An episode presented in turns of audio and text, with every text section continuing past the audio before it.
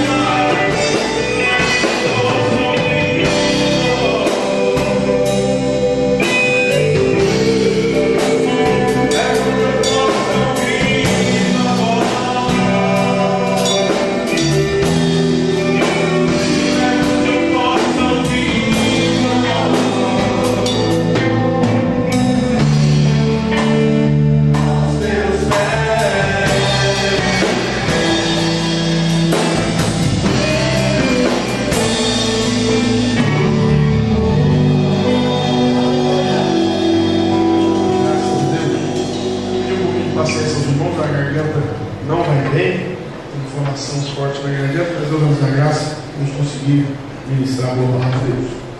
Carta de Tiago, capítulo 3, verso 1 até o verso 12, quem já encontrou, diga amém? Amém. Diz assim a palavra do Senhor. O tema é sobre o tropeço na palavra. Meus irmãos, muitos de vós não sejam mestres, sabendo que receberemos mais duro juízo. Porque todos tropeçamos em muitas coisas. Se alguém não tropeça em palavra, tal varão é perfeito, poderoso para também refrear todo o corpo. Ora, nós pomos freio nas bocas dos cavalos, para que nos obedeçam, e conseguimos dirigir todo o seu corpo. Vejo também as naus que, sendo tão grandes e levadas de impetuosos ventos, se viram com um bem pequeno leme, para onde quer a vontade daquele que as governa. Assim também a língua é um pequeno leme, gloria-se de grandes coisas. Vejo com grande bosque pequeno fogo incendeia. A língua também é um fogo, como um mundo de iniquidade. A língua está posta entre os nossos membros, contamina todo o corpo, inflama o curso da natureza e é inflamada pelo inferno. Porque toda a natureza, tanto de bestas feras como de aves, tanto de répteis como de animais do mar, se amansa e foi dominada pela natureza humana, mas nenhum homem pode dominar a língua. É um mal que não se pode refrear, está cheio de peçonha mortal. Com ela bendizemos a Deus Pai, e com ela amaldiçoamos os homens, feitos à semelhança de Deus. De uma mesma boca procede bênção e maldição. Meus irmãos, não convém que isso se faça assim.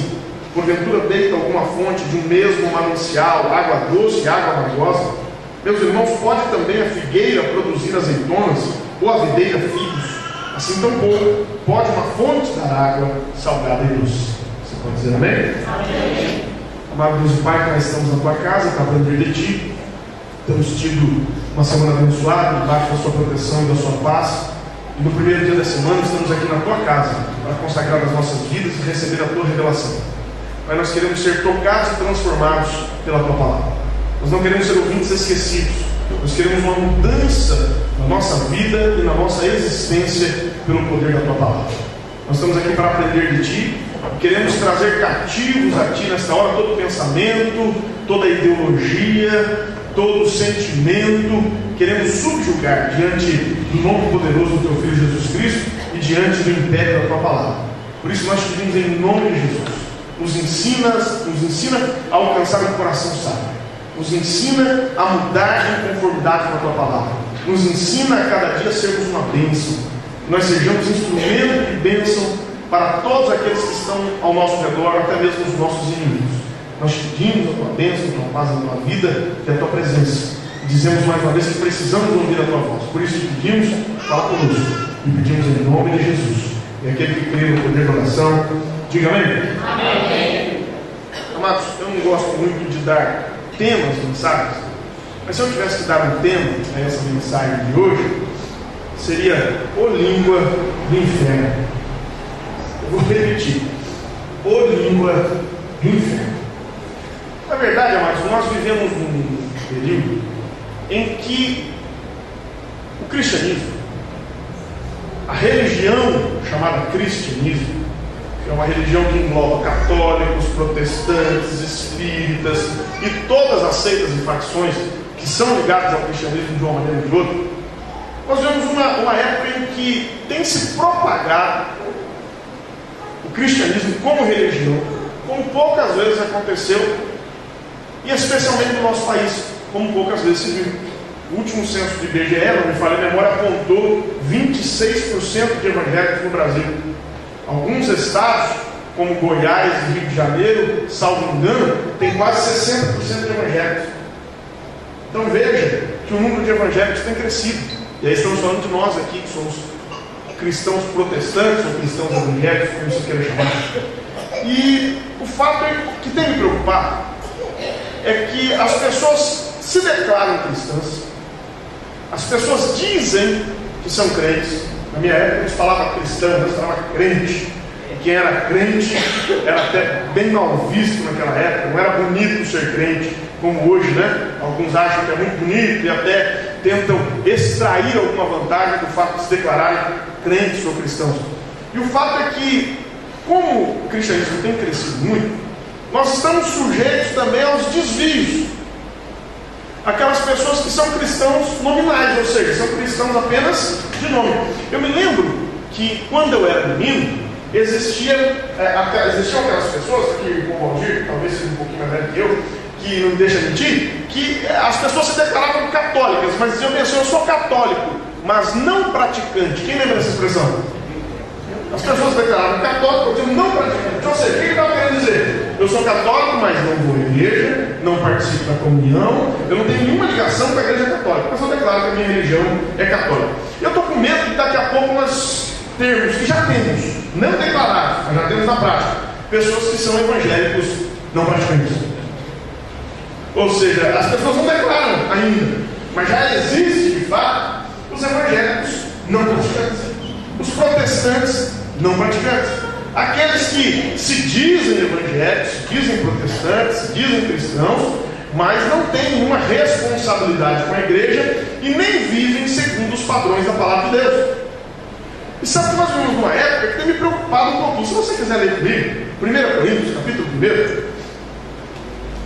1. 1 Coríntios, capítulo 1. Nós vamos ler para ganhar tempo apenas os versos 22 e 23. 1 Coríntios, capítulo 1, verso 22 e 23, que diz assim: Porque os judeus pedem sinal, e os gregos buscam sabedoria. Mas nós pregamos a Cristo crucificado, que é escândalo para os judeus e loucura para os gregos. Paulo estava dizendo para aquela geração dele: olha, os judeus querem sinal. Lembra que uma vez acordaram Jesus e disseram: pessoal, faz um sinal e nós vamos crer em ti. Ele falou: já fiz um monte de eu não vou fazer mais um, porque eu não sou é, mágico, eu não sou animador de plateia, eu não vim aqui para dar show. Eu não vou ficar fazendo sinais para vocês aqui. Já fiz vários e vocês mesmo, mesmo assim creram. Então não vou fazer mais um, porque eu não vim aqui para dar show. Eu não sou David Copperfield, sou Jesus de Nazaré. E ele se recusou a fazer um show pirotécnico para aquelas pessoas. Os judeus queriam um sinal, pediam um sinal. Os gregos, sabedoria. Aí apresenta essa mensagem da cruz, que é loucura para os gregos e é escândalo para os judeus. Eles simplesmente não criam. E me desculpe, Jesus uma vez disse: Esta geração incrédula pede um sinal. Amados, me permita ser sincero: o que as pessoas querem hoje, ou é sabedoria, como os gregos, ou é sinal, como os judeus. Sabia que tem muitas pessoas que vivem correndo atrás de sinais? Você já parou para prestar atenção que as igrejas que vivem calcadas, que têm as suas liturgias, que os seus cultos, que as suas atividades voltadas para milagres, para sinais, para maravilhas, para curas, para coisas extraordinárias, elas estão vazias? Ou elas estão absolutamente cheias e abarrotadas?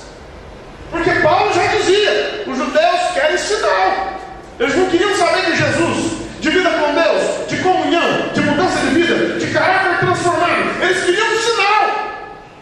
Mas aqueles mesmos que pediam sinal eram os que oprimiam o povo. Aqueles mesmos que pediam sinal foram os que tramaram a morte da pessoa mais maravilhosa que já pisou aqui nessa terra. Jesus de Nazaré, o Senhor da igreja, meu Senhor, meu Deus.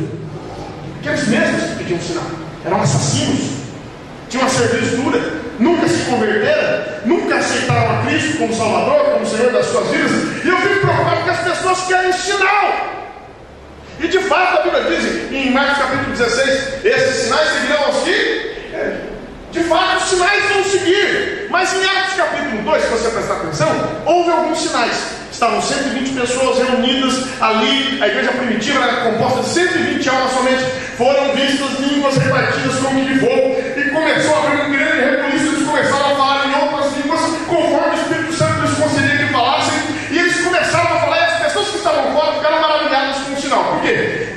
pessoa da sua nacionalidade ouvia as pessoas falando, glorificando a Deus na sua própria língua natal. E aquelas pessoas não dominavam aquelas línguas. E cada um ouvia as pessoas glorificando e adorando a Deus na sua língua. Foi um grande sinal. Mas eu pergunto para vocês: depois desses sinais, quantas as pessoas que viram esses sinais aceitaram Jesus? Não. Elas viram os sinais, elas presenciaram os sinais. Quando é que foi que houve conversão em Atos capítulo 2? Depois que Pedro fez cessar os sinais, acabaram as línguas estranhas, ninguém mais estava falando da língua natal de ninguém. Pedro acalmou os ânimos, chamou a atenção da multidão e pregou a boa palavra de Deus. Depois que ele pregou, três mil almas se converteram ao Senhor Jesus. Não foram os sinais que salvaram as pessoas, foi a palavra de Deus que salvou as pessoas. O sinal é a confirmação do Evangelho. O sinal não é o Evangelho. O Evangelho é a palavra de Deus. É a transformação de Deus. É mudança. O que fez Zaqueu ser transformado? Ele falou: Senhor, se eu tenho defraudado alguém, vou dividir metade dos meus bens vou dar para os pobres. E se eu tenho defraudado alguém, e ele devia ser muito desonesto, ele disse: Eu respirei quatro vezes mais. Jesus disse Agora sim chegou a salvação nessa casa. Porque houve mudança de vida, de caráter, de temperamento, de maneira de agir, uma mudança radical daquele homem chamado Zaqueu. E aí o Senhor Jesus disse: Agora chegou a salvação. Porque houve mudança de caráter, de transformação. Então me permita a sinceridade, as pessoas hoje querem sinal. E as pessoas fazem caravanas e pegam ônibus e vão para um monte de lugares para verem sinais. Eu já vi pessoas curadas, eu já vi aleijados andarem. Eu tive o privilégio de ver algumas curas extraordinárias e milagrosas durante a minha vida, mas eu não estou na igreja porque eu presenciei curas. Eu estou na igreja porque Deus tem me sustentado pela sua palavra. Isso tem feito ficar aqui na casa de Deus. São não são sinais. E eu fico bastante preocupado com uma geração que quer sinal, mas expressa o caráter. E a pessoa às vezes é cuidada. A Bíblia diz que os ministros, os, o Satanás se transfigura em anjo de luz. Não é pois muita coisa que os seus ministros se transfigurem em ministros de Cristo. Quem já ouviu falar em Janes e Janes? Janes e Janes eram dois magos, Tiago que cita o nome deles, eles eram dois magos da corte de Faraó. Quando Moisés jogou a sua vara e transformou-se em cobra, sabe o que eles fizeram? A mesma coisa. Nem todo sinal vem de Deus. Por isso que Tiago 4, Timóteo 4 nos manda provar os espíritos para saber se eles vêm de Deus. Quem disse que toda cura vem de Deus?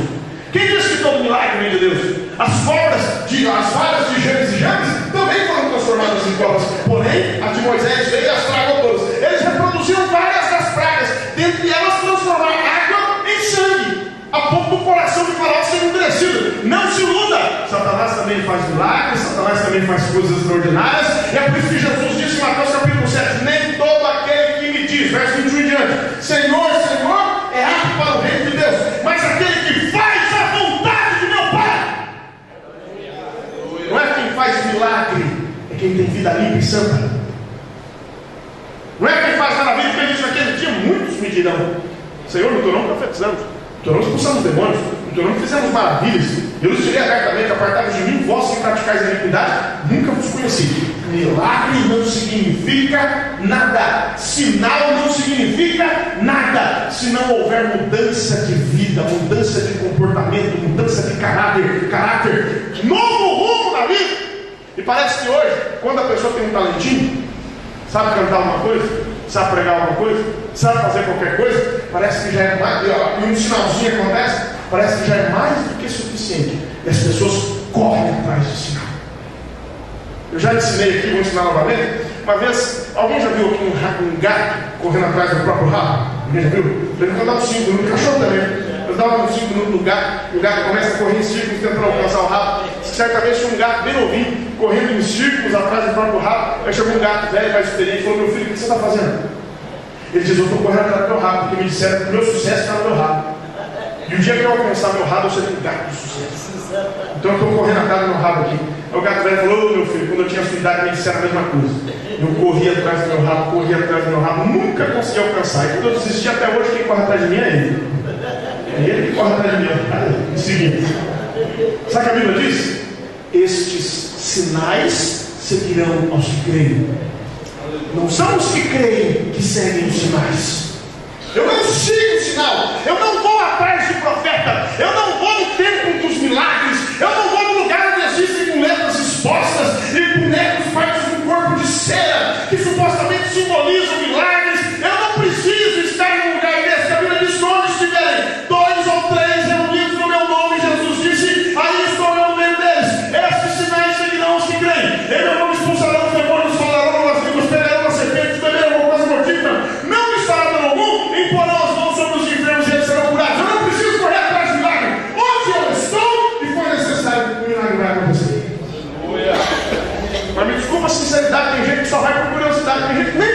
milagre, mas vai nesses lugares só porque dizem que lá tem milagre. Eu quero ver. Você quer ver? Você está aleijado? Você está cego? Não, estou bem, estou fortão. Eu quero ver. Eu tenho uma curiosidade, eu nunca vi. Eu quero ver. Se o senhor levantar uma aleijado, eu vou até calçar ele para ver se ele vai cair antes, ele vai ficar de pé, se ele está bom. Quero fazer um teste. Curiosos, eu preciso ir atrás dos milagres, porque onde eu estou, os milagres estão. Aqui na Assembleia de Deus Antioquia, você que me assiste pela internet, pela televisão, na sua igreja, quantos milagres já vão acontecer? Alguém aqui já viu milagres aqui nessa igreja? Para glória a Deus, diga um glória a Deus bem bonito aí. Glória a Deus, graças a Deus. Porque os milagres seguem os que creem. Eu não preciso correr atrás. Mas por que eu estou querendo dizer isso? Porque infelizmente, infelizmente, nós vemos uma época que o caráter, a postura, a ética cristã vem sendo deixada de lado. E essa mensagem vai para a internet, viu? Estou pregando uma mensagem para corpos aqui. Estou pregando uma mensagem que vale para a igreja, aqui, em qualquer lugar do Brasil e do mundo. Porque, infelizmente, as pessoas estão vivendo uma vida depravada, antiética, desrespeitosa, e a Bíblia traz para mim e para você regras de conduta para quem se diz filho de Deus. E a Bíblia diz assim: pelas suas palavras os conhecereis, assim está escrito? Por, pelos seus milagres os conhecereis, assim está escrito? Pelos dízimos e ofertas os conhecereis, assim está escrito? Pelo cartão de membro e pela placa da igreja que ele congrega os conhecereis, assim está escrito? Na minha, na minha Bíblia está escrito assim: por seus frutos os conhecereis. A árvore não se conhece pela folha, a árvore se conhece pelo fruto. Não adianta se dizer crente se o caráter, se a vida cristã não condiz com aquilo que um crente deve ser. E amados, eu não estou dizendo que é fácil, não. Você que está me escutando hoje é um alvo difícil de alcançar, porque nós temos uma natureza naturalmente caída. Nós somos propensos para o mal. Eu não preciso aprender o mal, o mal já nasci sabendo. Eu preciso aprender o bem. Por isso que Davi disse no Salmo 51: Eis que iniquidade eu fui formado, em pecado me concebeu a minha mãe. Já nascemos com o pecado original, nascemos inclinados para o mal. Nós precisamos aprender a fazer bem. Sabe o que me chama a atenção? Talvez a área do caráter cristão mais falha, mais negligenciada, em que as pessoas têm mais errado, seja a língua. Por isso nós vemos aqui hoje. Paulo, é, é, Tiago disse: se alguém não tropeça em palavra, tal varão é perfeito. E também poderoso para refrear todo o corpo. Sabe o que a Bíblia está dizendo? Eu vou ler, meus irmãos. Tiago 3, verso 1 e 2. Meus irmãos, muitos de vós não sejam mestres, sabendo que receberemos mais pelo juízo. Porque todos tropeçamos em muitas coisas. Nós tropeçamos em muitas coisas. Quem tem tropeço com a sua vida espiritual além do pastor Samuel? Levanta. Todos nós tropeçamos em muitas coisas na. Nós falhamos em muitas coisas. Mas a Bíblia diz assim: se alguém não tropeça em palavra, hum, o tal arão perfeito. Ele também poderoso para refrear todo o corpo. Santificação começa na língua. Não sou eu que estou dizendo a palavra, Deus está dizendo. Você crê nisso? Diga glória a Deus. E quantas pessoas não santificam a sua língua? E quantas pessoas, nós lemos aqui o texto de Tiago 3, quantas pessoas abençoam em cima do culto, abençoam no louvor e amaldiçoam nas fofocas do dia a dia, nos comentários do dia a dia, nas maldades do dia a dia, nas cutucadas do Facebook, nas provocações das redes sociais, no veneno que escorre das declarações de alguns mal intencionados filhos de Satanás. Eu não vou poupar palavras hoje.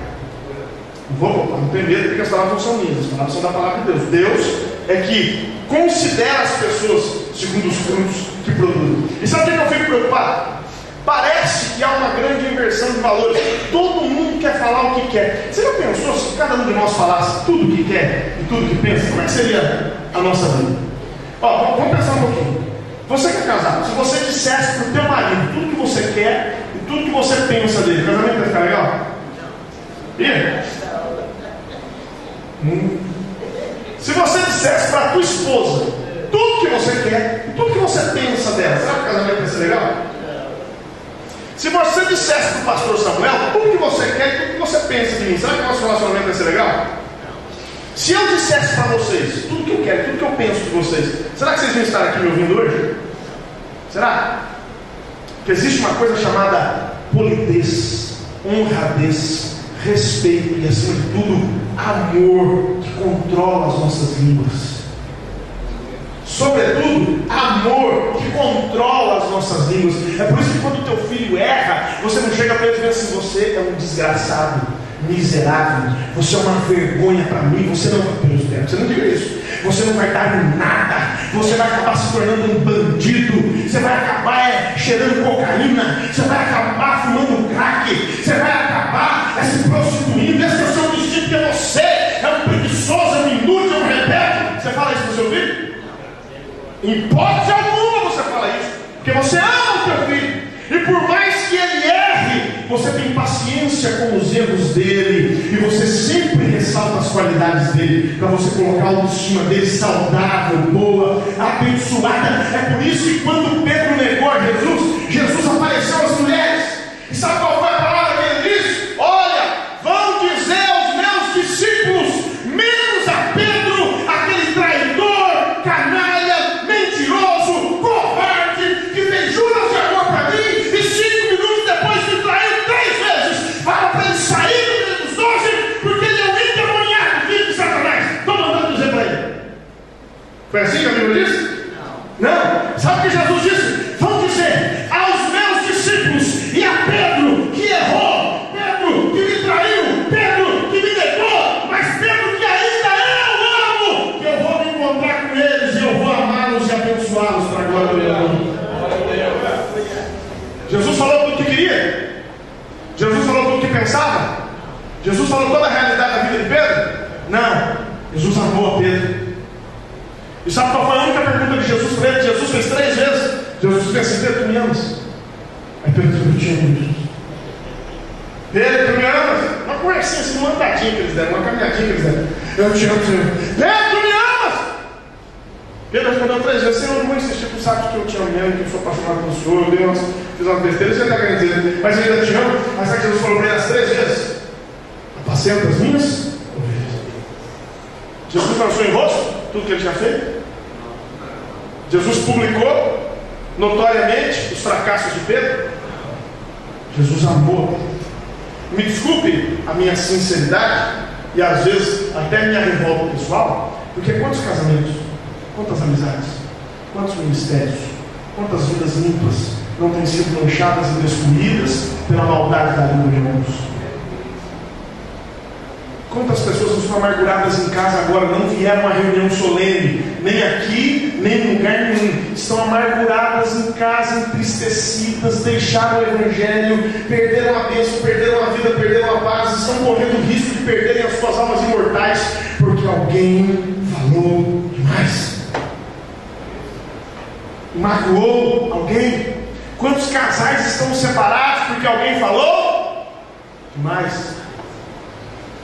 na hora que não devia falar, coisas que não deviam dizer. E sabe qual é o padrão bíblico? Vou me adiantar um pouco a mensagem, para que a mensagem possa alcançar todos ainda hoje. Sabe qual é o padrão bíblico? Primeira coisa que eu vou te ensinar hoje, pela palavra de Deus, o Senhor ficou dizendo, pela palavra de Deus. Você acredita que a palavra de Deus tem autoridade sobre a minha vida e sobre a tua vida? Quem? Quem crê Deus? Então vai servir para você. Todos aqui creem. Deixa eu se você em casa também crê. Olha o que a Bíblia diz em Tiago, capítulo 4, verso 11 e 12. Eu poderia dizer de cor para você, mas não vou dizer não. Vamos ler.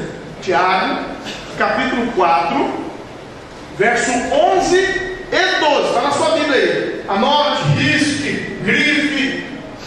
Mas nunca se esqueça desse texto. Olha o que a Bíblia diz sobre falar mal de alguém.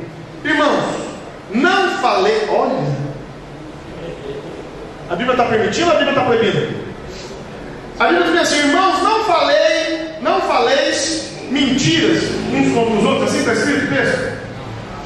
Não, a Bíblia não está falando de mentira aqui. A Bíblia está falando de algo que pode ser até.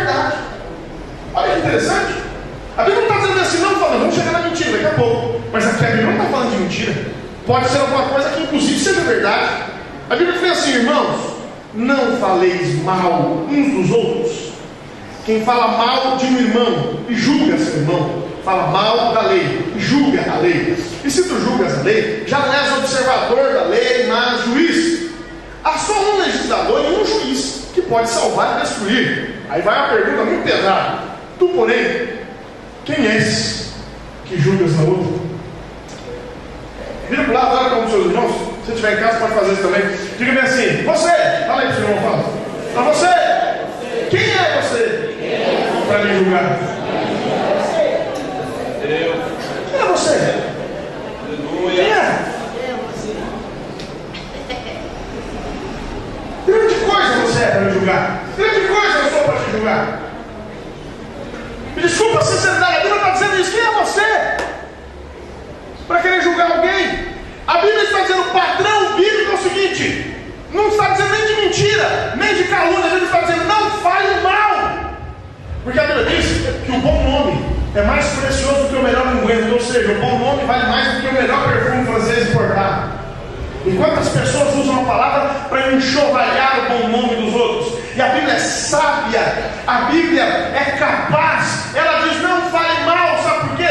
Porque aquele irmão, mesmo se for verdade, mesmo se for verdade, nos 99% das vezes não é verdade, mas mesmo se for verdade, ele vai se arrepender, ele vai ser transformado, ele vai mudar a vida dele, ele vai receber a adoção de filho, ele vai ser lavado pelo sangue de Jesus de Nazaré. Os pecados dele serão jogados no mar de esquecimento e você manchou uma vida para sempre.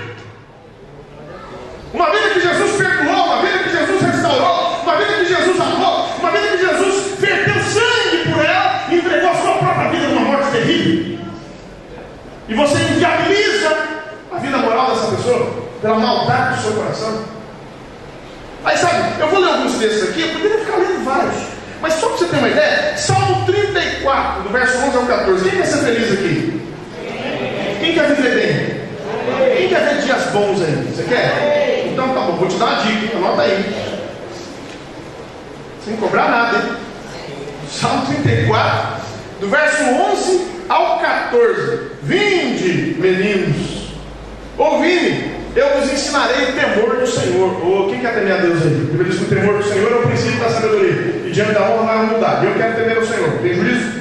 A Bíblia fala que não tem mais os homens que tem poder de matar o corpo e depois não podem fazer mais nada. Tem mais antes a Deus, que tem poder de matar o corpo e jogar no inferno. E esse aí você entender. Os homens não. Agora veja só. Verso 12. Quem é o homem que deseja a vida, que quer largos dias para ver o bem? Quem aqui? Não, eu quero viver bem, quero curtir a vida, quero ser feliz, quero viver momentos agradáveis. Aí a Bíblia fala, verso 13: guarda a tua língua do mal e os teus lábios de falarem enganosamente. Aparta-te do mal e faze o bem, procura a paz e segue. Olha a instrução da palavra de Deus: quer ser feliz, quer viver dias bons, quer dormir tranquilo, quer ter paz, encheção, ninguém te odiando, ninguém te perseguindo, ninguém com raiva de você, e às vezes com muita razão, refreia sua língua do mal, para de falar, deixa de ser fofoqueiro, falador, maledicente, inspirado por Satanás e pelos demônios. É isso que a Bíblia está dizendo. Domina a tua língua, porque quando você dominar a tua língua, aí você vai ser feliz. E você pensa que isso aqui está no Velho Testamento só? É a gente prega um negócio desse, não sou sincero, a gente prega um negócio desse, tem gente que fica revoltado com o pastor, falando, é tão gostoso falar mal dos outros, é tão divertido. A gente senta e fica falando da pessoa, e fica analisando a vida da pessoa, e fica criticando a pessoa. É um esporte tão divertido. Cuidado, irmão, vigia. A advertência é tão importante, sabia que ela foi repetida no Novo Testamento? 1 Pedro capítulo 3, olha só, foi repetida. 1 Pedro capítulo 3. Pedro repete a advertência do Salmo 34, 1 Pedro, capítulo 3, versos 10 e 11. Olha o que diz: Porque quem quer amar a vida e ver os dias bons, ou oh, eu amo a vida. Eu amo a vida. Gosto de viver. Quem aqui gosta de viver? Eu curto esse negócio de viver. Eu me divirto. Eu jogo meu futebolzinho, eu beijo a boca da minha esposa, eu me alimento bem, eu adoro a Deus, eu canto, eu prego, eu me divirto, eu tenho filhos, eu tenho pais abençoados. A vida para mim é uma delícia. Eu amo a vida que Deus me deu. Ah, pastor, está com burro na sopa. Você nem imagina, irmão, quanta prova, quanta luta, quanta burdoada. Mas nada disso me importa. Eu tenho vida porque Jesus me deu. Eu vou viver bem a minha vida. Vou curtir a minha vida. Quando eu tiver aqui, eu vou viver bem. E a Bíblia diz assim: você quer? Vamos ler mais uma vez. Quem quer amar a vida e ver os dias bons, refreie a sua língua do mal e os seus lábios não falem engano aparte-se do mal e faça bem, busque a paz e siga. Olha a repetição da mesma ideia. Número dois da Bíblia, número de confirmação, uma coisa que é dita duas vezes, é uma coisa muito séria. Por isso que Davi pensa assim: uma coisa disse Deus, duas vezes ao ouvir que o poder pertence a Deus. Deus estava confirmando. Quando Deus diz algo, duas vezes Ele está confirmando e advertindo. Tem gente que não vigia com a palavra de Deus. Você quer ver mais? Provérbios 26, verso 17. Quer ser feliz, irmão? Larga a vidinha dos outros quieto, vai cuidar da sua. Você cuidando da sua já é uma vitória, já é uma bênção. E às vezes você não está dando conta da sua, está passando uma vergonha, a sua vida está toda enrolada, você está mal, arrebentado, cheio de probleminha. Em vez de você se concentrar na solução da sua vida, você quer se concentrar no problema da vida dos outros. Se concentra na solução da sua vidinha. Você vai ganhar, vai ganhar muitos anos aí de felicidade e alegria. Provérbio 26 e 17. Que passando, se mete em questão alheia, é como aquele que toma um cão pelas orelhas. Enquanto a gente segurando o pitbull pela orelha aí, vai ficar sem os dedinhos. Vai ficar sem a mão, porque ninguém aguenta segurar um cachorro pela orelha. Vai ser mordido. Vai perder os dedos, vai ficar aleijado. Espiritual e às vezes até fisicamente. Porque brinca com coisa séria. Quem colocou a mim ou você como juiz das pessoas? A ponto de dizer quem presta e quem não presta. Porque uma vez alguém decretou que Saulo não prestava. Um homem de Deus chamado Ananias, no capítulo 9 de Atos, ele falou assim: Senhor, não quero orar por esse homem, porque ele tem carta dos principais da sinagoga para perseguir os cristãos, para colocar na cadeia todos aqueles que pregam a tua palavra. Então, Senhor, não estou com vontade de orar por esse camarada, não. Sabe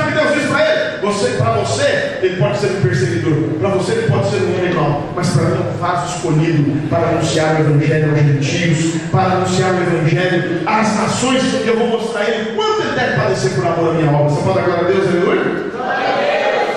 E os outros agora curte ficar nessa sessão, fala mal dos outros.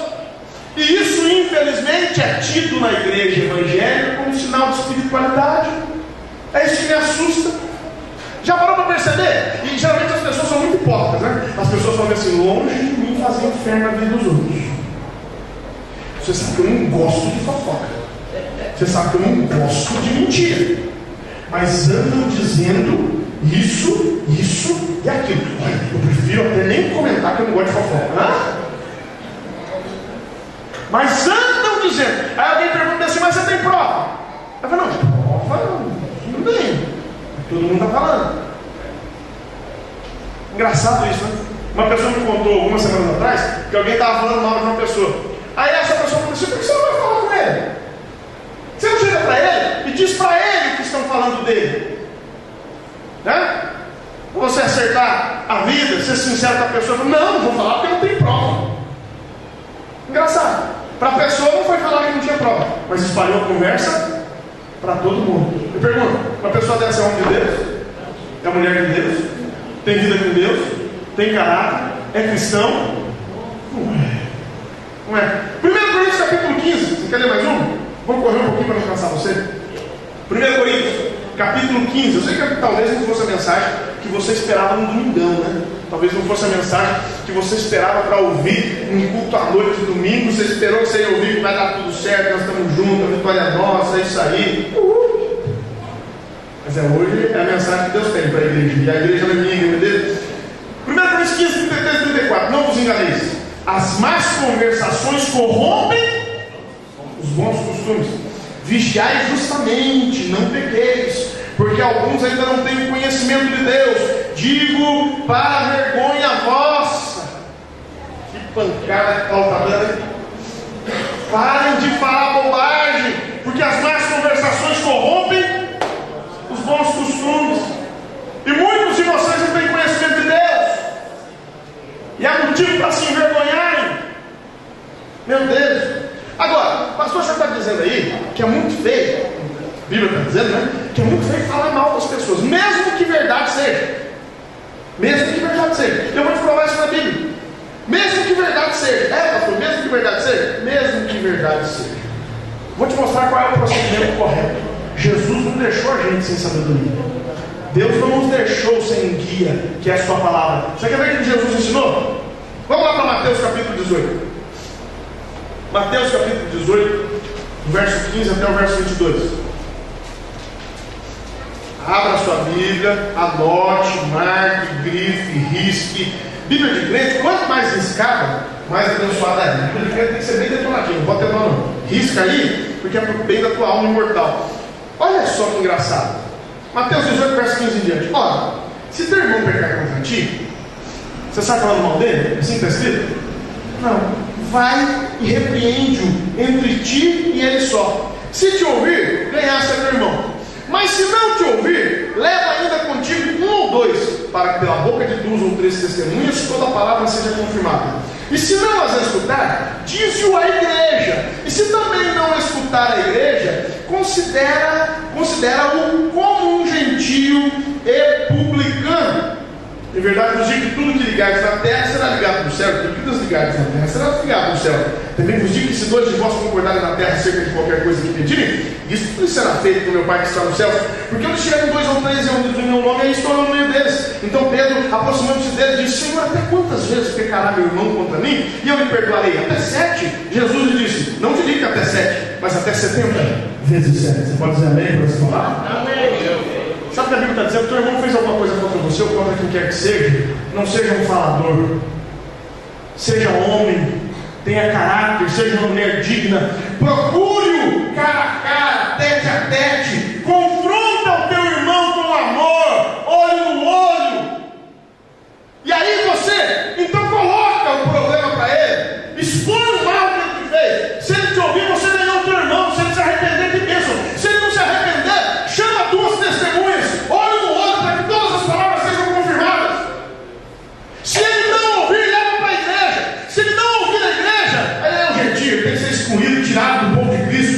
tem que ser lançado fora porque é joelho.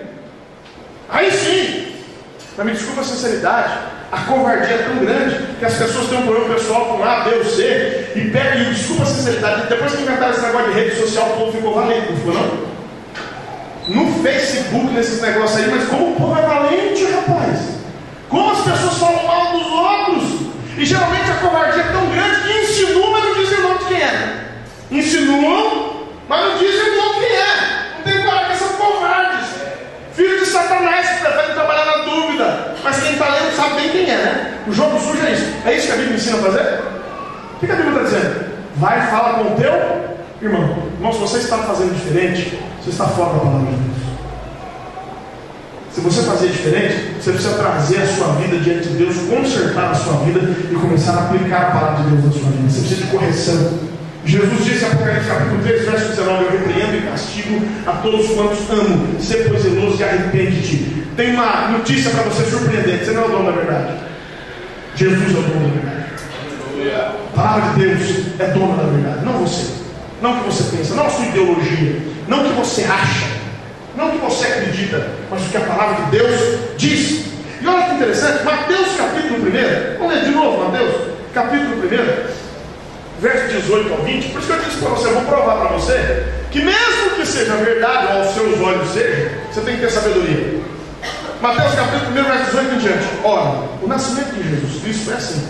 Estando Maria, sua mãe, desposada com José, antes de se ajuntarem, antes de irem para a lua de mel, antes de terem relacionamento íntimo, diz a Bíblia que achou-se ter concebido do Espírito Santo. Então José, seu marido, como era justo e não a queria infamar, intentou deixá-la secretamente. Projetando ele isso, eis que em sonho lhe apareceu um anjo do Senhor dizendo: José, filho de Davi, não temas receber a Maria, tua mulher, porque o que nela está gerado é do Espírito Santo. Você pode dizer glória a Deus por isso. José estava casado já com Maria, só não tinha consumado o casamento. Sabe o que aconteceu? Daqui a pouco a barriguinha de Maria começa a crescer. Ela estava grávida.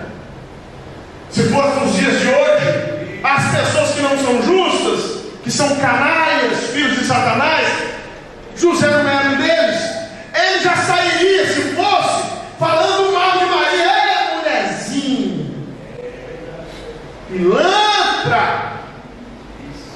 Mulherzinha. Sem vergonha. Me traiu, me enganou. Eu sempre fui fiel a ela, dei meu nome para ela. Sou um nome justo. Agora aquela mulherzinha engravidou e me enganou. Eu pergunto, Maria teria condições morais de ser a mãe do Salvador? Seria conhecida como uma pecadora, como uma fornicária, como uma adúltera, como uma mulher suja e baixa. Mas sabe o que a Bíblia diz? José era justo. José era homem de Deus. José era limpo. José era santo. E mesmo na ótica dele estando coberto de razão, sabe o que ele faz? Ele tentou deixá-la secretamente. Ele falou assim: Eu vou assumir essa bucha. Eu não vou manchar Maria. Eu vou, vou fazer de conta que eu que rompi o relacionamento. Eu vou fazer de conta que eu que estou errado. Que eu que a estou abandonando. Eu vou assumir toda essa bronca e não vou expor essa mulher. Ele sai e tenta deixá-la secretamente. Aí o Espírito Santo se manifesta a ele e fala assim: José, fique em paz. Você pensou, você pensou errado, José. Você não é o dono da verdade. Ela não pecou, ela não me desagradou. Ela é bem-aventurada entre as mulheres. Não existe mulher mais bem-aventurada do que ela. Porque o que está sendo gerado nela foi colocado ali pelo meu Espírito. Se você estivesse no lugar de José, como é que estaria o nome de Maria hoje, dois mil anos depois? Seria o nome da mãe do Senhor ou seria o nome de uma prostituta? Se dependesse da sua língua, do seu modo de proceder, das escolhas que você tem feito. Me desculpa a sinceridade. O que tem de endemoniado que faz diferente de José é brincadeira. Eu estou dizendo que é endemoniado, eu sei que a palavra é forte, eu vou provar na Bíblia. Eu vou para você. Filho de quem são essas pessoas? Não sou que digo. Aí fica pesado, mas não estou aqui para agradar a plateia, né? não tem programa de auditório, né? Alguém aqui me acha parecido com o Liberato, Fausto Silva, tem mais? Quem tem programa de auditório aí? Silvio Santos, Celso Portioli. Não sou parecido com essas pessoas, sabe por quê? Eu não sou animador de auditório, eu sou Cristo. E a palavra de Deus não precisa agradar, precisa ser verdadeira. Agrada ou não, aí vai do coração de cada um, como recebe, né? Aquela palavra de Jesus. Um coração era, né? A semente caiu no caminho, coraçãozinho, né? Não presta atenção na palavra. Você conhece essa palavra? Outro dia a gente explora sobre ela. Às vezes cai em boa terra e a palavra nasce. Às vezes cai em terra ruim e continua vivendo do jeito que você está vivendo. Fique em paz. Questão de escolha, de arbítrio. Vive assim. Cada um vive assim. Cada um tem um caráter que escolhe ter. E sabe que eu fico preocupado? Vamos lá para Gálatas capítulo 6? Gálatas capítulo 6? Esse é o procedimento dos crentes. Esse é o procedimento do servo de Deus. É olho no olho. Falar a verdade. Verso 1 em diante. Irmãos, se algum homem chegar a ser surpreendido em alguma ofensa, olha, vós que sois espirituais, encaminhai tal com espírito de mansidão, olhando por ti mesmo, para que não sejas também tentado. O que, que Deus está dizendo? Você não é perfeito, você pode cair no mesmo erro. Então, muito cuidado com o que você fala, porque amanhã pode ser você. E a Bíblia diz que, com o mesmo juízo com que você julgar, você será julgado. Então a Bíblia está dizendo: cuidado, levai as cargas uns dos outros, e assim cumprireis a lei de Cristo. Porque se alguém cuida ser alguma coisa, eu amo essa palavra aqui. Marca na sua Bíblia. Porque se alguém cuida ser alguma coisa, ou seja, alguém pensa que é alguma coisa, não sendo nada, engana-se a si mesmo. Eu vou repetir. Se alguém pensa que é alguma coisa, a Bíblia já diz, não sendo nada, engana-se a si mesmo. Tem gente que acha que é a última bolacha do pacote. Tem gente que não pensa que é Deus, tem gente que tem certeza. E tem gente que se não pensa que é Deus, tem certeza que é vice. Que está ali só esperando a vaga. dia que Deus deixar de ser eterno, ele assume. Não sabe o que a Bíblia está dizendo? Ninguém é absolutamente nada. Você pensa que isso é alguma coisa? Não sendo nada, você está se enganando. Se colocando numa posição que não te pertence. Mas prove cada um sua própria obra. Oh, Jesus, eu vou repetir o verso 4. Prove cada um a obra do seu irmão, é assim? Não. Prove cada um a sua própria obra. E terá glória só em si mesmo e não no outro. Porque cada qual levará a sua própria carga. Irmão, você tem que prestar atenção e provar. É sua obra, não dos outros. A Bíblia diz aí, em 1 Coríntios capítulo 11, verso 28 em examine-se, pois, o homem, o seu irmão. Não, filho, é assim mesmo. E assim como do pão e bebo do cálice, quem te deu orientação para examinar os outros? Quem te deu autoridade para examinar os outros? Você não tem, você está se enganando. A Bíblia diz: examine a sua própria obra, e não dos outros. Porque cada qual levará a sua própria carga. Verso 6: E o que é instruído na palavra, reparta todos os seus bens com aquele que o instrui. Não erreis. Ou palavra dura aqui. Deus não se deixa escarnecer, porque tudo que o homem semear, isso também se fará. Porque o que semeia na sua carne, da carne se fará corrupção. Mas o que semeia no Espírito, se fará, do Espírito se fará a vida eterna. E não nos cansemos de fazer o bem, porque a seu tempo ceifaremos se não houvermos desfalecido. Então, enquanto temos tempo, façamos o bem a todos, mas principalmente aos domésticos da fé. Vê com quão grandes letras vos escrevi por minha mão. Paulo escreveu em letras garrafais, caixa alta, igual as pessoas fazem nos textos, para chamar a atenção para essa verdade. E quantas pessoas estão perdendo o seu tempo dentro da igreja? Pastor Samuel já está dizendo, pela minha língua eu posso perder a salvação. Pode, se você não mudar, vai perder a salvação. Mateus capítulo 2, verso 37, por tuas palavras serei justificado, por tuas palavras sereis condenado. Não sou eu que estou dizendo. Leia aí, Mateus capítulo 12. Porque por suas palavras sereis justificados, e por suas palavras sereis condenados. Eu não estou dizendo para você que talvez você perca a sua alma se você continuar assim. Eu estou dizendo que certamente você perderá a sua alma se você continuar assim. E quantas pessoas enveredaram pelo erro, pelo engano? A Bíblia diz bem assim: não fale mal do seu irmão. Pum! Não existe um contexto em que você possa fazer. Ah, mas eu tenho um pouquinho de experiência na Deus, eu pastorei. É, deixa eu fazer conta aqui. Eu pastorei a Comecei a pastorear ano 2000, nós estamos em 2014. Agora em outubro eu farei 14 anos pastoreando. Eu fui separado de diaconato aos 16 anos, como evangelista aos 18, pastor aos 25. Então eu estou no ministério desde os 16 anos. Significa que eu estou há 23 anos participando de reunião de obreiros. Eu estou há 23 anos participando da vida ativa da igreja ministerial ministerialmente falando, eu estou há 23 anos tendo experiências dentro da casa de Deus, as melhores e as piores. As melhores e as piores. E sabe que a Bíblia nos diz categoricamente para não falar mal uns dos outros. E já teve ocasiões aqui, por exemplo, daqui a pouco eu vou falar sobre sacerdote, né? Mas já teve ocasiões de pessoas serem acusadas e eu não aceitei a acusação. Sabe por que eu, como pastor, não expus a pessoa? Não aceitei a acusação? Porque não havia provas. E quando alguém acusa sem provas, para mim é apenas um ensaio de Satanás para infamar a vida de alguém. E eu não posso punir alguém, disciplinar alguém, excluir alguém que não mereça esse tipo de tratamento. Daqui a pouco eu vou contar um caso que aconteceu recentemente aqui. Você não sabe que eu tive cuidado. Né? Deus me deu a sabedoria e a graça de agir como eu deveria agir segundo a palavra de Deus. Mas espera um pouquinho. O senhor está dizendo, pastor, que nós não podemos falar mal. Não há uma ocasião que nós estejamos liberados para falar mal. Né? A única ocasião que você está liberado para falar mal é do time do né? É divertido, né? Aí pode falar mal do outro time, é esporte, é brincadeira, aí a gente tira sarro, a gente brinca, né? Não tem nenhum problema. É uma brincadeira, é coisa lúdica, não tem nenhum problema. Agora, mal, não estamos autorizados. E agora, quando se trata de um pastor, será que Deus tem o mesmo julgamento? Deus tem a mesma visão? 1 Timóteo capítulo 5, verso 17 ao 21. Cuidado, hein? Vigia. 1 Timóteo, capítulo 5, verso 17 ao 21 diz assim: Os presbíteros que governam bem sejam estimados por dignos de duplicada honra, principalmente os que trabalham na palavra e na doutrina. Porque a Escritura diz: Não ligarás a boca ao boi que debulha, e digno é o obreiro do seu salário. Não aceites acusação contra presbítero, senão com duas ou três testemunhas. Aos que pecarem, repreende-os na presença de todos, para que também os outros tenham temor.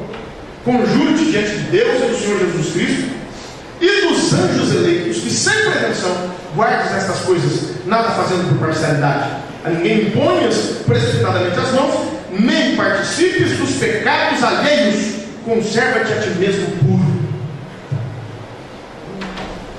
O que é participar do pecado alheio no caso da fofoca? É passar para frente, é ficar ouvindo. Que tem gente que não fala negócio de ouvir, né?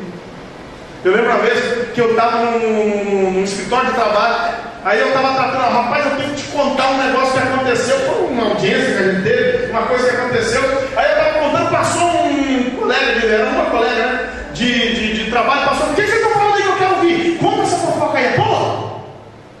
Oxe, tem gente que às vezes até não te fala não, mas gosta de ouvir, presta atenção, né? que é uma beleza. Participante dos pecados alheios. Tem gente que não tem coragem de falar, mas gosta de ouvir, dá confiança. Não, fala, conta de novo aí. Aí ele não quer falar, ele fala assim, conta para ele, você conta para mim, conta. Conta aqui para ele, conta. Você conta para mim agora, conta, conta. Isso. Conta, conta. Ei, Jesus, participando dos pecados alheios, está estimulando, vai ter a mesma paga, a mesma recompensa, sem diferença nenhuma, porque está estimulando o maledicente, o caluniador. E sabe o que a Bíblia diz?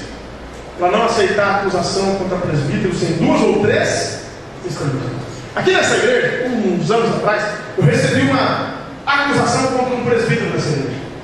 Não vou dizer o cargo ministerial para ninguém ficar. Não é nem presbítero, é uma obreiro da igreja. Não vou dizer qual cargo para ninguém ficar especulando. E eu cheguei para uma pessoa que veio me falar, falei assim: é grave o que o senhor está me falando. Só vou te fazer uma pergunta. O senhor viu fulano em tal lugar? Fazendo tal coisa, saindo de um lugar não muito recomendado. O senhor viu? Não, não vi. Quem viu então? Ah, o fulano falou que viu. Falei, então peça para ele vir aqui. Porque eu tenho que ouvir dele a acusação. Para que eu possa tomar a decisão. Até hoje eu estou esperando. E a pessoa não veio. E sabe o que me deixou mais nervoso?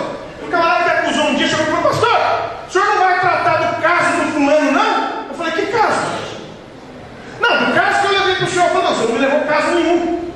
Você levou a fofoca para mim. Dizendo que ele foi visto saindo de um lugar não recomendável. Agora eu quero que você traga para mim as testemunhas, as provas, para que nós possamos agir. E fica tranquilo, porque no dia que as pessoas vierem, ele vai estar presente para se defender. Na frente das pessoas. Nunca mais tocou no assunto. Não tratei do caso de ninguém. Nem vou tratar porque eu não sou leviano. Eu não sou canalha. Quem quiser ser, que o seja. Eu não destruo a vida das pessoas baseado em disse que me disse, em fofoca, em falatório. Eu não aprendi assim. E não vou transmutar o meu caráter que Deus me deu no caráter de Satanás. Não vou fazer isso. Quem quiser, que o faça. A vida é de cada um. Olha que engraçado. É mais severa, a coisa parece ficar mais dura com o pastor, né, pobreza. Agora, quais as pessoas da igreja que você vê que mais sofrem ataques e fofocas? Você pode dizer para mim? Quem, gente? Pode dizer, não fica vergonha não. Quem? Ah, obrigado. As pessoas da igreja que mais sofrem com fofoca e ataques, quem são mesmo? Os pastores, obreiros, os que estão na linha de frente, e são esses que a palavra de Deus mais protege. Eu não escrevi, eu só obedeço, eu só sigo. Eu não escrevi, mas eu apoio, eu amo. Mesmo as partes que não me agradam. Sabia que tem parte da Bíblia que não me agrada? Quando a Bíblia diz assim, ame aquele que te aborrece. Eu, Samuel, minha carne não gosta disso. Olha, eu vou amar a praga, Senhor. Vou amar miserável, Senhor. A minha carne não quer isso. É só a minha ou tem mais alguém que a carne também não quer? A carne quer. Hum, hum, hum, Dá uns bons tapas na orelha. Essa pessoa até merece. Essa é a minha carne, esse é o Samuel. Só que eu não sou guiado pela minha carne, eu tenho que ceder ao Espírito. Incorporar na minha vida o que a palavra de Deus diz. Sou igual você, não tem vontade de seguir, não. Tem vontade de chutar o pau da barraca. A Deus da graça. 1 Coríntios capítulo 4, verso 1. Já estou terminando, rapidinho vamos acabar. 1 Coríntios, capítulo 4, verso 1. Olha, o que, é que nós estamos aprendendo? Que os homens nos considerem como ministros de Cristo e despenseiros dos ministérios de Deus. Além disso, requer-se nos despenseiros que cada um se ache fiel. Todavia, a mim, muito pouco se me dá de ser julgado por vós ou por algum juízo humano. Nem eu tampouco a mim mesmo me julgo, porque nada me sinto culpado, mas nem por isso me considero justificado, pois quem me julga. Portanto, nada julgueis antes de tempo, até que o Senhor venha, o qual também trará à luz as coisas ocultas das trevas e manifestará os desígnios dos corações. Então, cada um receberá de Deus o louvor. Você pode dizer amém? Amém. Sabe o que Paulo está dizendo para os Coríntios? Ó, eu vou contar para vocês aqui. Eu não estou aqui para ser julgado por vocês, não. Não estou aqui para ser julgado por vocês, não. Nem tão pouco eu me julgo, quem me julga é o Senhor. E digo mais: não do Espere a vinda do juiz dos juízes, do rei dos reis, do senhor dos senhores, em quem não há engano e que julga com justiça e não comete erro judiciário. Paulo está dizendo, oh, cala a boquinha. Espera Deus julgar. Espera Deus mostrar. Não acha você que você pode julgar, mas eu não tem que me julgar não. Apocalipse capítulo 1, versos 19 e 20. Olha o que diz a palavra de Deus. Tem um negocinho pesado aqui. Apocalipse capítulo 1, verso 19 e 20, escreve as coisas que tem visto, e assim são, e assim depois destas vão de acontecer. O mistério das sete estrelas que viste na minha destra, dos sete castiçais de ouro. As sete estrelas são os anjos das sete igrejas. E os sete castiçais que viste são as sete igrejas. João visão. Sete igrejas, sete castiçais representando as igrejas e sete estrelas, representando os anjos das igrejas. A teologia, como quase unânime, identifica esses anjos como sendo ou anjos espiritualmente falando, designados para a proteção das igrejas, ou os pastores dessas igrejas. Você sabia? A Bíblia diz em Hebreus capítulo 13: sabe quem vai ser cobrado aqui? Assembleia de Deus, Antioquia, Deus Astro. Sabe quem será cobrado aqui pela vida dos crentes? Você sabe quem vai ser cobrado? Hum. A Bíblia diz: obedecer aos nossos pastores e sujeitar-vos a eles como aqueles que não lhes dar conta das vossas almas, para que o façam com alegria e não gemendo, porque isso não seria útil. Sabe o que a Bíblia está dizendo? Que eu, Samuel, darei conta das vossas almas. O nosso bispo dará conta da minha, da de vocês e de toda a nossa igreja. Em todos os lugares do estado de São Paulo e fora do estado de São Paulo. Ele dará conta. Aí vai ser conta, tem que responder por cada uma das almas. Deixa eu dizer uma coisa para você: quando alguém fala de um líder de uma igreja, está falando da igreja. Mas eu estou aqui, só nesse tempo aqui, desde 2013. São 11 anos. Eu desafio alguém que se lembre, que mostre ou que prove um dia que eu tenha subido nessa tribuna para falar mal da vida de quem quer que seja, de qualquer ministério, de qualquer pastor, de qualquer igreja, porque eu tenho juízo, eu não quero perder a minha alma. Eu faço apologia, defesa da fé. Aí eu faço genericamente. Eu defendo os princípios da palavra de Deus, mas eu não ataco A, nem B, nem C. Sabe por quê? Quando as pessoas atacam o pastor, atacam a igreja. Porque o pastor representa a igreja. Eu pergunto: se o pastor Samuel for honrado, essa igreja será honrada também? E se o pastor Samuel for desonrado, essa igreja será honrada? Não. Toda igreja será desonrada. Se o ministério aqui for honrado, essa igreja será honrada? Será. E se o ministério que está na minha retaguarda for desonrado, essa igreja será honrada? Não. Será igualmente desonrado. Porque a liderança da igreja determina a qualidade de vida espiritual da igreja, necessariamente. Aí eu fico preocupado porque está demais. E sabe o que é divertido agora? Por isso que eu disse para vocês. Olha que palavra dura. 1 Samuel capítulo 15. Por isso que eu digo que hoje a palavra é bem dura mesmo. 1 Samuel capítulo 15, verso 22.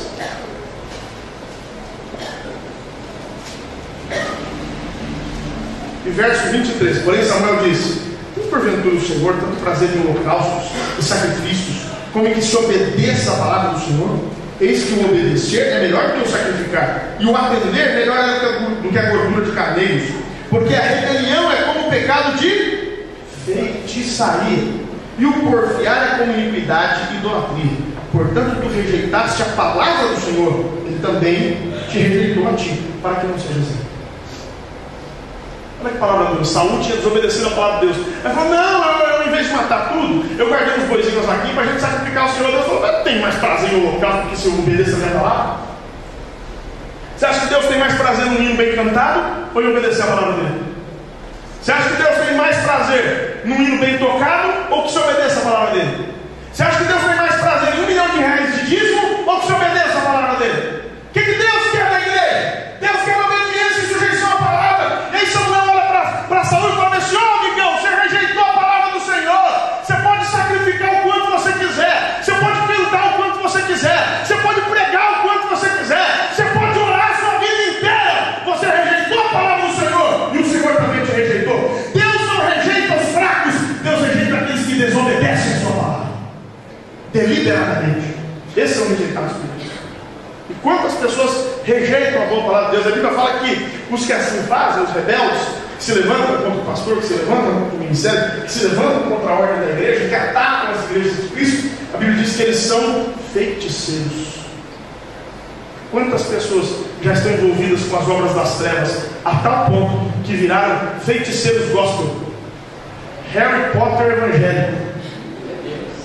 Crente Harry Potter, feiticeiro, bruxo espiritual, maledicente, maldoso, amigo de Satanás. Hum. Agora, até agora nós estamos falando de mentira? Não, até agora nós estamos falando de verdade. Pessoas falam mal umas das outras.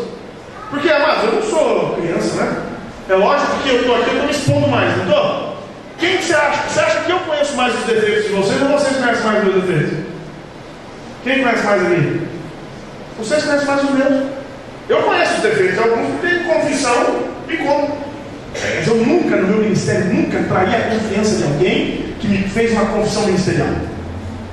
Tem pessoas que me confessaram coisas que a esposa não sabe e eu não falei, nunca vou falar. Tem pessoas que me confessaram coisas que o esposo não sabe e eu não falei, nunca vou falar. Porque eu ouvi em confissão, eu ouvi em segredo e eu não posso revelar. Você sabia que na, na, legislação, se eu for chamado para ser testemunha, eu sou pastor, né? Se eu for chamado para testemunhar sobre a vida de um crente que me confessou um crime gravíssimo, eu posso não falar nada. Eu chego na presença de Deus e falo assim, eu não vou falar. Eu não vou falar porque tudo que eu ouvi, eu ouvi em confissão religiosa. Sabe o que o juiz fala? O senhor está dispensado. Pode se levantar? Pode, pastor. É mesmo, pastor? Sou. Senhor pastor descer? Eu estou aqui. Tem cadeira? Tem. Sou pastor. Não, para mim o juiz fala, mas você tem certeza que você não quer falar? Não. Vou falar, não, eu tenho certeza que eu não quero falar, que eu vim em confissão religiosa. O juiz fala, então o senhor está dispensado, o senhor não é testemunha aqui. Pode ir embora, eu levanto e vou embora. Eu não falo absolutamente nada, porque é o meu dever como pastor. Muito cuidado. Eu fiquei sabendo de uma pessoa aqui que ouviu algo com confissão, depois eu passar para frente.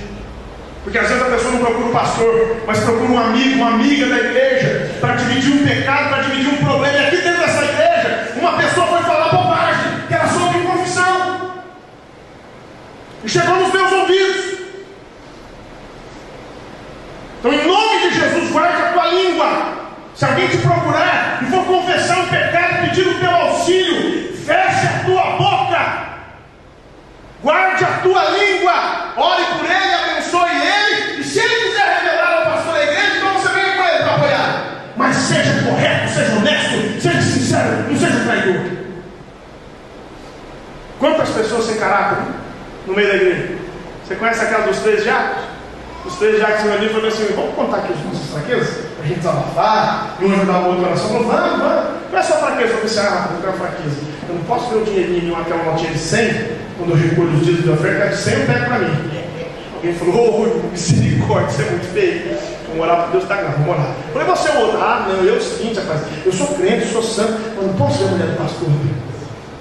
Pastor, mexe com isso, Olha não. Vai, a mulher pastor, fica doidinho. Eu falei, é mesmo, rapaz?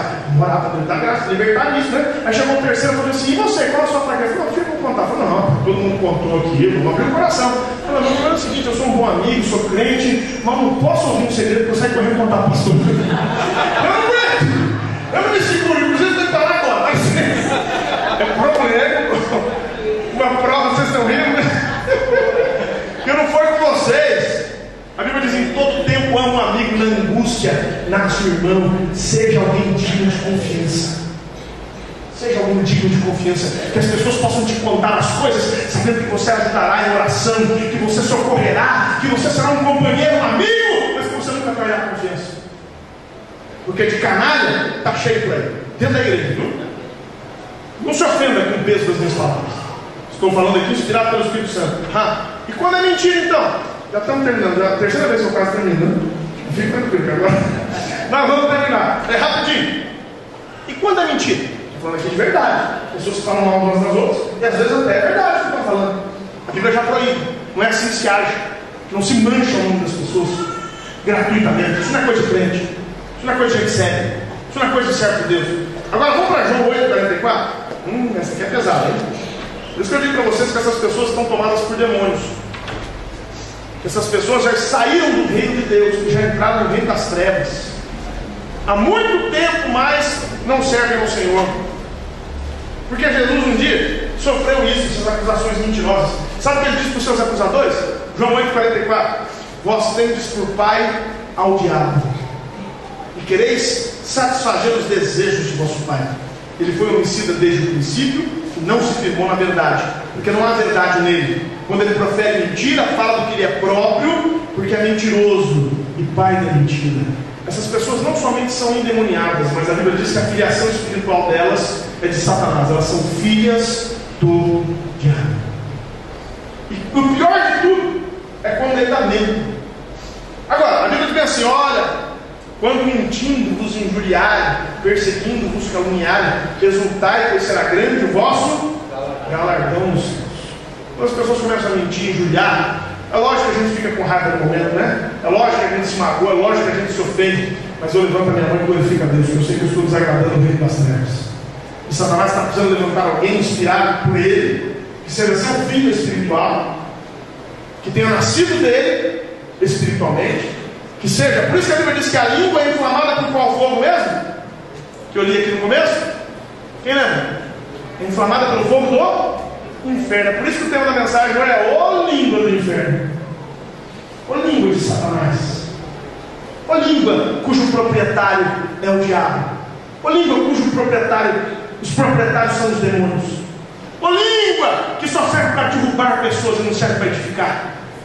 Ô língua que separa os casais e não ajunta. Ô língua que separa os amigos e não estreita os laços de amizade. Ô língua que mancha os ministérios e não edifica a igreja.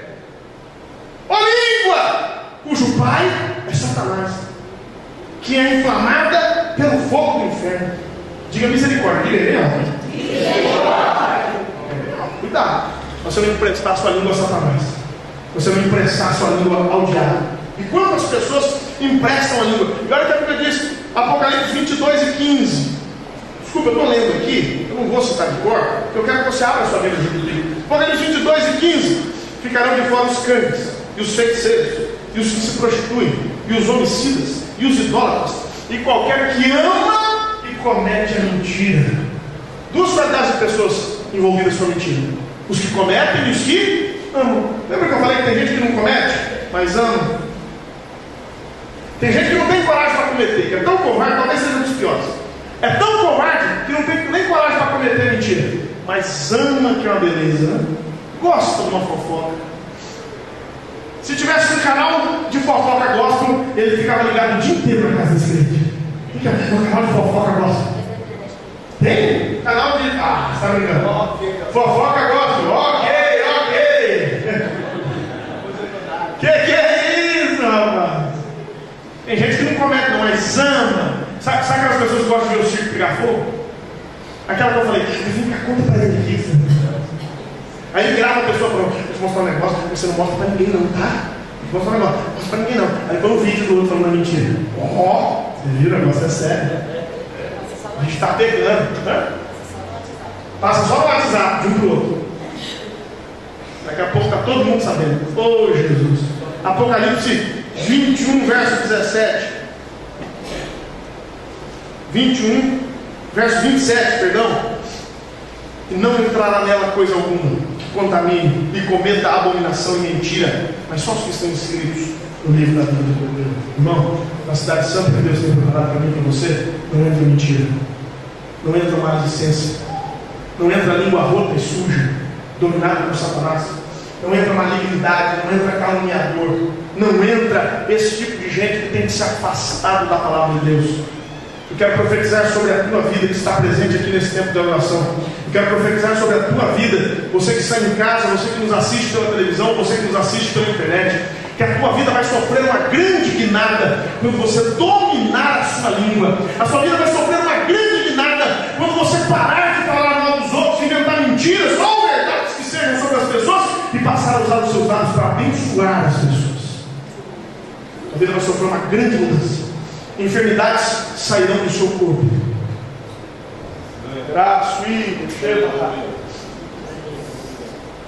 Depressão vai abandonar a tua alma. Fracassos vão deixar a tua vida profissional. Fracassos vão deixar a tua vida ministerial.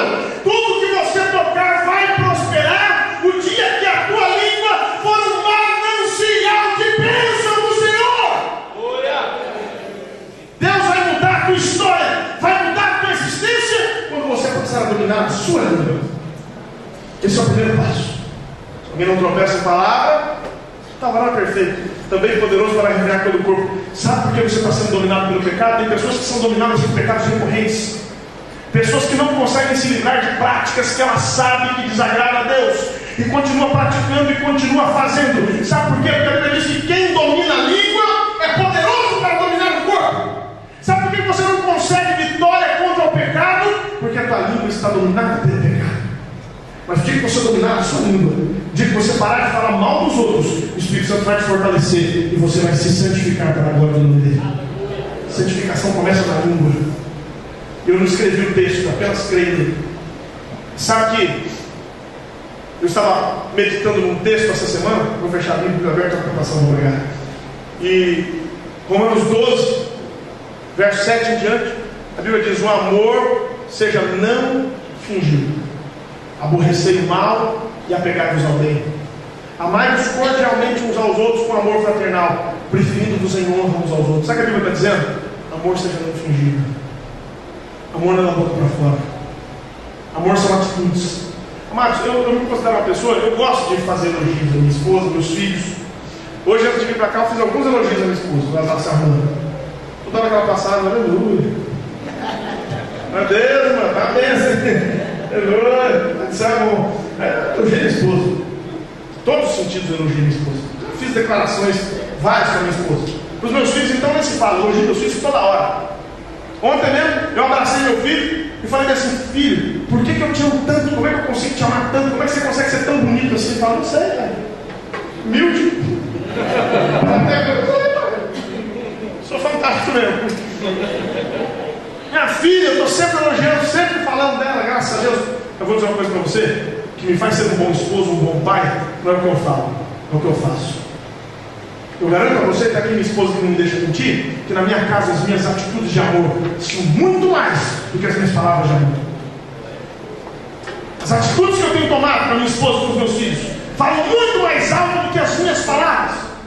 O que eu falo para eles não é um centésimo, um centésimo do que eu faço por eles, do que eu estou disposto a fazer por eles. Isso é amor. Você quer diz, o amor seja não fugir.